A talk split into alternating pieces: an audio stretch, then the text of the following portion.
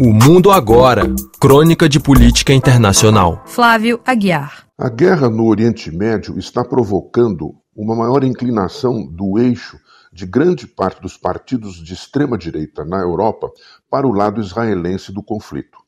O caso mais chamativo desta tendência é o da líder do Rassemblement National, Reunião Nacional francês, Marine Le Pen.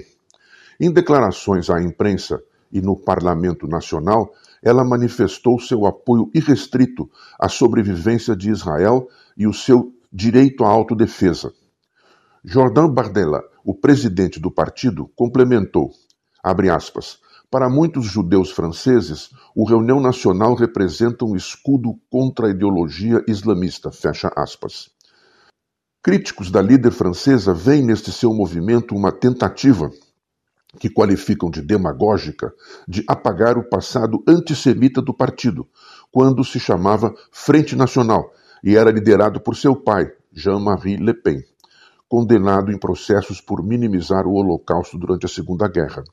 Apontam que ela está mirando a eleição presidencial de 2027, quando o atual presidente, Emmanuel Macron, não poderá concorrer uma vez que a Constituição francesa proíbe o exercício consecutivo de mais de dois mandatos presidenciais.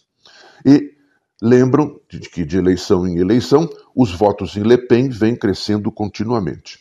Na Itália, o líder do partido Lega, Matteo Salvini, igualmente de extrema direita, também se posicionou ao lado de Israel numa manifestação por ele convocada na cidade de Milão, foi cauteloso ao afirmar que, abre aspas, o inimigo não é o Islã, mas o extremismo islamista, fecha aspas. Na Hungria não houve surpresa. O primeiro-ministro Viktor Orbán é um antigo aliado não só de Israel, mas da direita israelense e um ardoroso defensor da civilização europeia. E não tardou em declarar que qualquer manifestação que apoiasse o terrorismo do Hamas, a expressão é dele, seria proibida.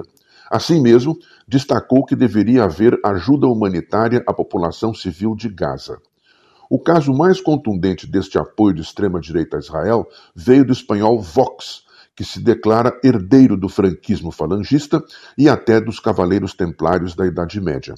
O secretário-geral do partido, Inácio Garrido, acusou o governo socialista do primeiro-ministro Pedro Sanches e Yolanda Dias, a líder do SUMAR, uma coalizão de esquerda que apoia o governo, de supostamente, a expressão é dele, justificarem os ataques do Hamas.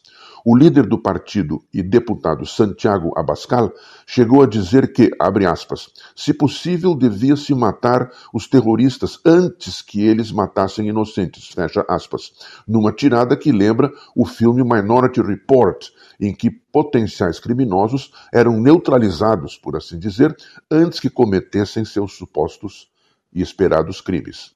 O Vox se comprometeu igualmente a apresentar um projeto de lei ao parlamento proibindo a imigração proveniente de, aspas, países de cultura islâmica, enquanto não se assegurar a sua integração, seja lá o que isso signifique. Na Alemanha, a situação se apresentou de modo um pouco mais complexo. No Bundestag, o parlamento federal, o líder do AfD, Alternative für Deutschland, Alexander Gauland, declarou que, aspas, o ataque do Hamas não atingiu apenas Israel, ele nos atingiu também. Israel é o Ocidente numa vizinhança que rejeita e combate o Ocidente. Fecha aspas. Já o presidente do partido, Tino Churupala, condenou o ataque, mas ressaltou que o momento é para a diplomacia. Outros membros do partido criticaram esta sua declaração, inclusive um grupo auto-intitulado Judeus com o AFD. Deve-se ressaltar que recentemente membros do partido foram acusados e processados como defensores simultaneamente de antissemitismo e de islamofobia. Uma observação: em grande parte, exageros retóricos à parte, estas posições de partidos de extrema-direita na Europa não diferem substancialmente das posições de grande parte dos governantes europeus e autoridades da União Europeia, embora estes últimos ponham mais ênfase nas preocupações humanitárias em relação aos civis de Gaza. Entretanto, elas apontam para a busca de apoio mais amplo nos países onde aqueles partidos de extrema direita atuem.